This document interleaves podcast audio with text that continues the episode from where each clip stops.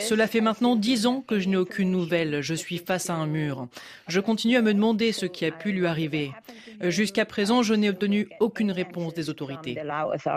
Le jour de sa disparition, le 15 décembre 2012 à Vientiane, Sombat est arrêté devant un poste de police pour un banal contrôle routier avant d'être emmené quelques minutes plus tard par des inconnus dans une fourgonnette blanche.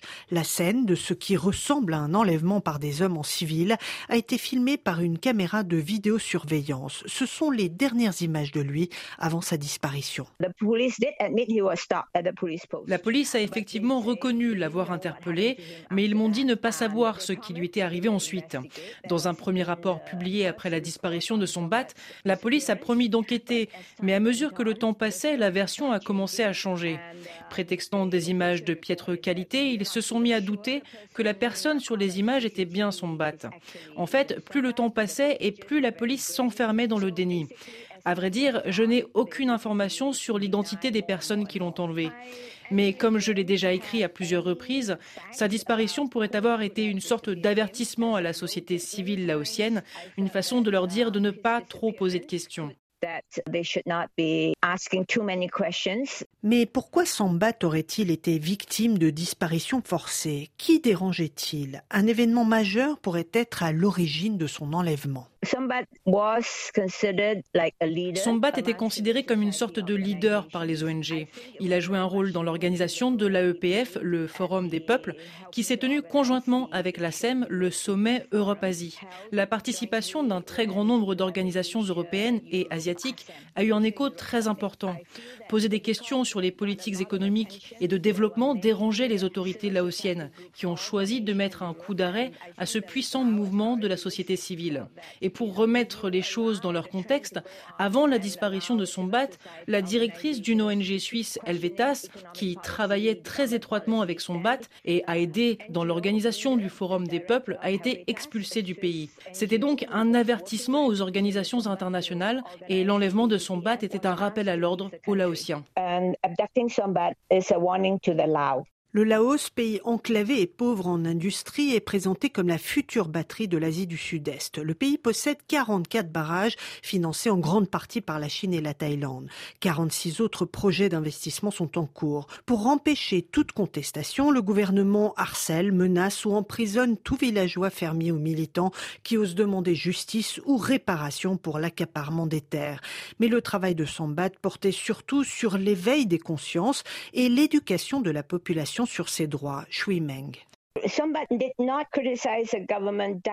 Sombat ne critiquait jamais directement le gouvernement au sujet des concessions foncières, des expropriations ou de la construction du barrage de Sayaburi par exemple. En revanche, lors de ses voyages à travers le pays, il conseillait les communautés sur leurs droits. Il disait aussi que la population et les pauvres devaient être protégés. Les questions environnementales lui tenaient à cœur. Il travaillait avec les jeunes en les encourageant à réfléchir par eux-mêmes. Et lorsqu'il s'adressait au gouvernement, c'était pour lui dire d'écouter la population, de laisser les jeunes et les exclus de la société s'exprimer et de ne pas uniquement écouter les puissants. À ce jour, le sort de dix autres militants reste inconnu. Depuis 2014, comme le Vietnam ou la Birmanie, le Laos punit toute critique du gouvernement sur Internet. C'est le cas d'une blogueuse, Moai, condamnée à cinq ans de prison pour avoir critiqué les négligences du gouvernement et leur mauvaise gestion des dégâts causés par la rupture d'un barrage en pleine construction dans le sud du pays. Ou encore Dot Sayavong, 34 ans, un critique des autorités laotiennes qui a disparu à Bangkok en août 2019. Selon Shui Meng, la disparition de Sombat a porté un coup dur au travail des ONG.